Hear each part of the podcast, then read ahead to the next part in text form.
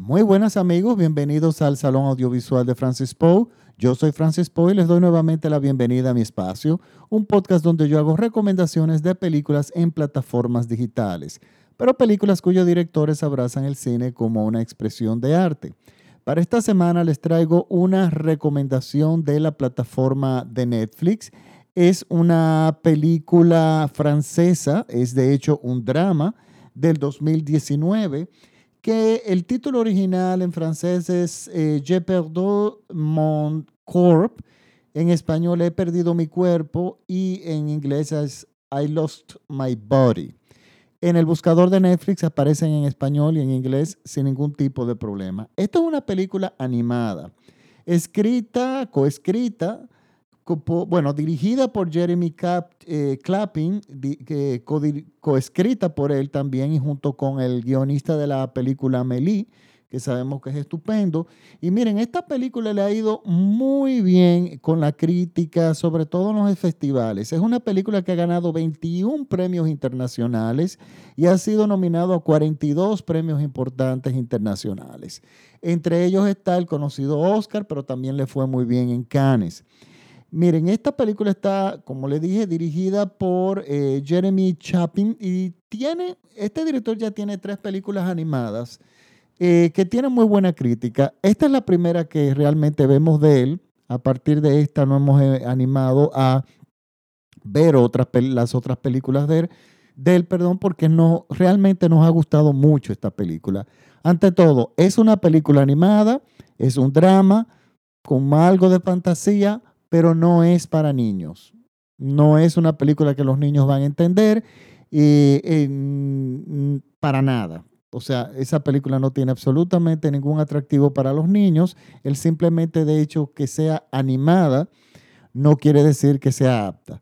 Y miren lo que pasa. Los franceses se han de... Ellos siempre han incursionado en la animación, por supuesto, nunca como Hollywood, pero, y nos gusta mucho que los franceses eh, hayan mantenido la tradición de la animación dibujada. O sea, las películas como Netflix, como Toy Story y todas las que está haciendo, perdón, Disney, este tipo de animación es eh, digital, es eh, una herramienta diferente, no la menospreciamos, pero nos hace falta. Yo desde hace tiempo digo, a mí me, me gusta mi animación dibujada porque es otra cosa, es otra propuesta. Eh, visualmente es otra cosa. Y hay historias que funcionan muy bien de un tipo de, en este tipo de animación y otras que funcionan mejor como animación digital. Por ejemplo, Toy Story para mí es ideal en ese tipo de animación. Disney trató de volver otra vez a la animación dibujada con la película de Princess eh, and the Frog, la princesa y la rana, pero la película no le fue muy bien, o por lo menos no le fue como ellos esperaban. Es más costoso hacerlas porque necesitas mucho más artistas dibujando, es mucho más largo el proceso y ellos desistieron de volver por el momento a hacer este tipo de animación. Afortunadamente los japoneses no, pierden, no piensan así, pero sobre todo los eh, franceses. Ya Francia nos ha entregado películas animadas importantes y entre de las más recientes tenemos a The Triplets of eh, Belleville. A mí me encanta esa película, yo me la encuentro magistral. Es una película eh, animada de Sylvain Cromet, este director que se especializa en películas animadas y él fue el mismo que nos trajo El ilusionista, que también es magnífica. Y ambas películas tienen algo que para mí es soberbio es el hecho de que él, por medio de la animación, sin necesidad de diálogo, nos cuenta la película entera.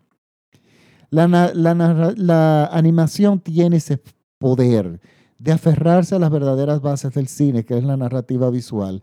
Y esta película, que no es del mismo, mismo director, descansa mucho en lo mismo. Tiene una narrativa, una narrativa visual mucho más importante que los diálogos. ¿Y qué nos cuenta esta película? Mira, entre todo tenemos que estar, estamos frente a una película extremadamente poética y profunda. Es una película eh, muy filosófica, pero sobre todo poética, que no nos cuenta una historia lineal como estamos acostumbrados. De hecho, nos cuenta dos historias separadas durante la mayor parte de la película que uno no entiende la relación y poco a poco las historias se van juntando. Esta, esta película trata sobre una mano que fue amputada. O sea, es insólito el argumento, sumamente original. Yo no había escuchado nada así. Hemos visto películas con manos como protagonistas en papeles secundarios y cosas así, películas baratas de, de terror, pero no una película, un drama serio.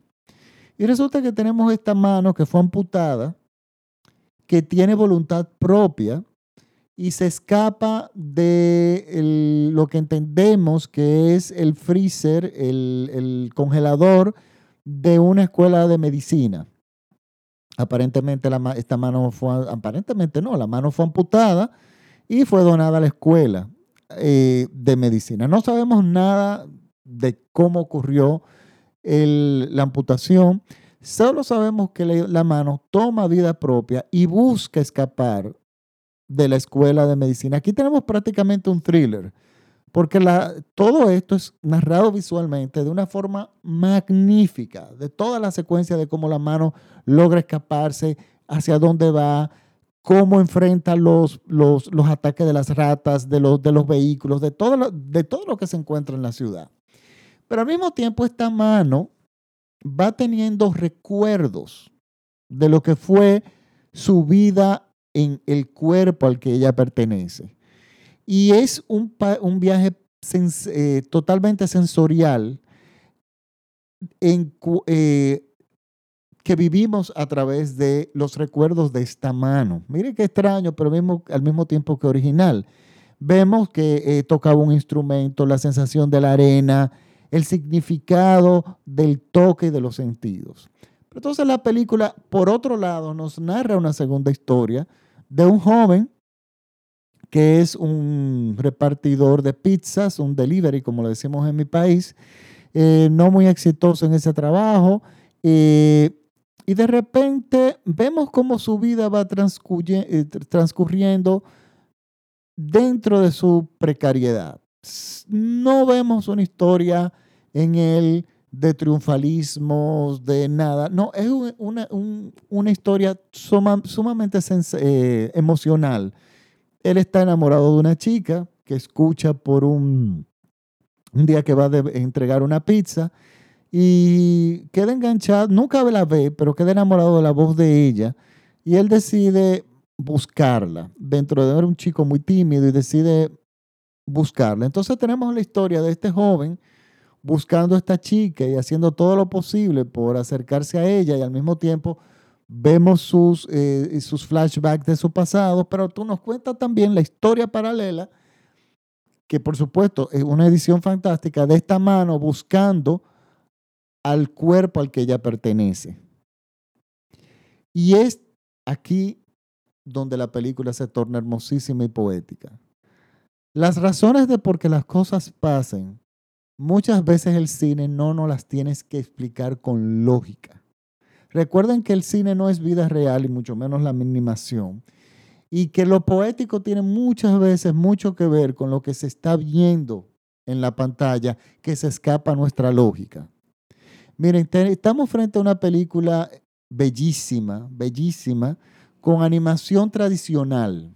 O sea, no estamos hablando de una animación digital, no estamos hablando de efectos digitales, tenemos una película que se narra visualmente, nos narra dos historias paralelas en animación, que para mí es maravilloso que hayan utilizado este estilo para contar esta historia. Eso, por eso dije al principio que películas como Toy Story, se, uno no se la puede imaginar en otro tipo de narrativa, de animación. Sin embargo, esta, yo no me la imagino hecha en una forma digital. La película pierde, absorbería absolutamente toda su magia.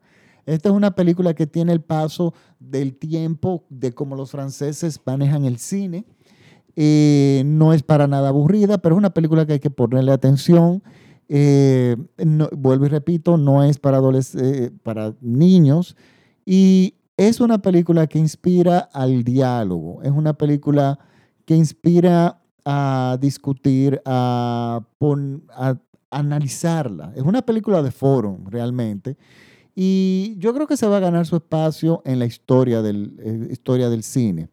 Adoramos que, bueno, miren, Klaus, la que yo estuve, la que recomendé hace un par de podcasts pasados, a partir de mi podcast, la película le ha ido sumamente bien en, los mercados de los festivales del mundo. Sigue ganando muchísimos premios.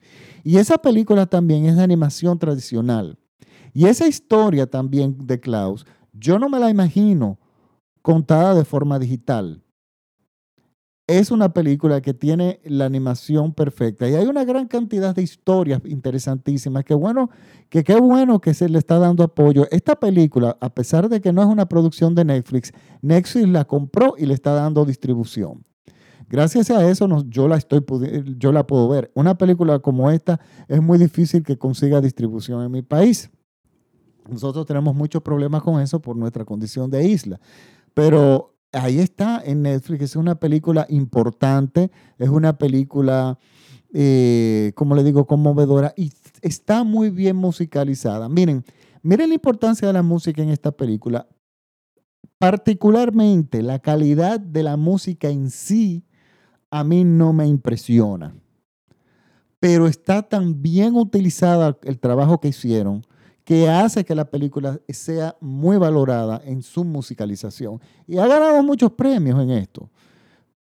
Y eso, miren, eso es un fenómeno interesante porque yo he visto películas cuya música es muy buena, sin embargo está muy mal utilizada en la película. Y le voy a dar un ejemplo que estuve viendo en estos días. Hay una película que de hecho la película es estupenda, que se llama Under Fire, Bajo Fuego, una película de los 80 que Jerry Goldsmith compuso una banda sonora extraordinaria. Y yo compré, me acuerdo yo, esa banda sonora antes de ver la película. Y cuando yo veo la película, digo yo, pero es que esta música no pega absolutamente con nada en esta película y está muy mal utilizada. Hay directores que no saben hacer eso muy bien. Entonces, si bien la película estuvo musicalizada, eh, perdón, la, la banda sonora era muy buena, o sea, la calidad de la partitura era buena, su uso en la película no era.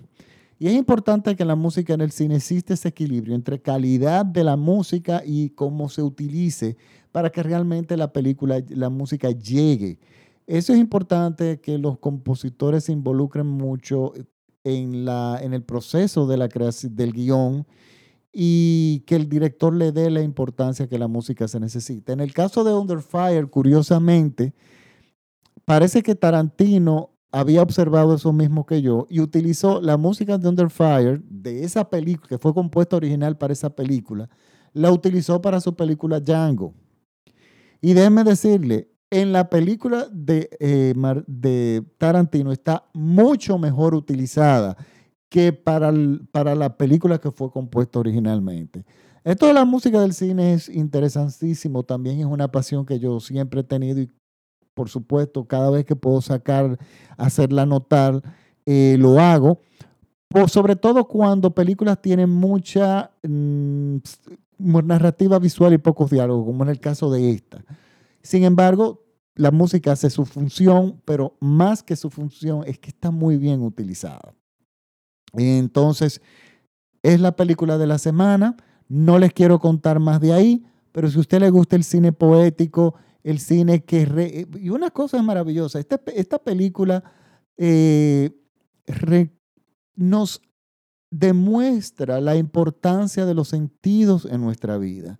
Nuestra vida está compuesta de recuerdos sensoriales, de, eh, de una canción, de un olor, de una textura, de un amanecer, o sea, todo lo que nosotros percibimos por nuestros sentidos, incluyendo el tacto, es, lo que nos, eh, nos construye como ser humano. Y es por aquí que va la, poesía de la película. Es el camino por donde yo entiendo que ustedes deben eh, abordar la película para que la puedan saborear bien. Pues bueno, ahora sí me despido con el podcast de esta semana. Les vuelvo y les pido excusas de que este podcast eh, debió haber salido el viernes, pero miren, desde que yo, desde que yo salí de vacaciones hasta ahora, me ha dado mucho trabajo yo tomar el ritmo de mi vida como lo tenía antes de las vacaciones. Estoy totalmente desprogramado. Eh, pero bueno, nada, finalmente está aquí. Ah, por otro lado, no pude compartirla en Facebook porque por alguna razón alguien eh, eh, me reportó en Facebook de que era uno de mis podcasts era ofensivo y me bloqueó Facebook por una semana. Entonces, bueno, por eso hay dos o tres podcasts que no van a poderlo ver o escuchar, pero bueno, yo mañana ya los empiezo a distribuir nuevamente, aunque recuerden que mis podcasts lo pueden escuchar gratuitamente en Spotify, en iTunes, eh, iTunes Stores, en TuneIn, en Google Podcasts, en Apple Podcasts, en, en todos los podcasts que ustedes pueden imaginarse. Estoy ahí, pero también si quieren entrar a mi enlace a mi página de Facebook, el Salón Audiovisual de Francis Poe, por favor háganlo. Ahí yo cuelgo el podcast, no solamente el podcast, sino el enlace directo de la película y también el trailer de la película y muchísima información de cine actualizada específicamente en plataformas digitales. Les recuerdo que este programa es escuchado por todo México vía radiola.com.mx, una estupenda emisora que pueden escuchar en línea. Y por favor, recuerden que eh, si les gusta mi podcast, compártanos con sus amigos para que esto pueda llegar más lejos. Bueno, ahora sí me despido. Un abrazo fuerte y hasta la próxima semana. Chao.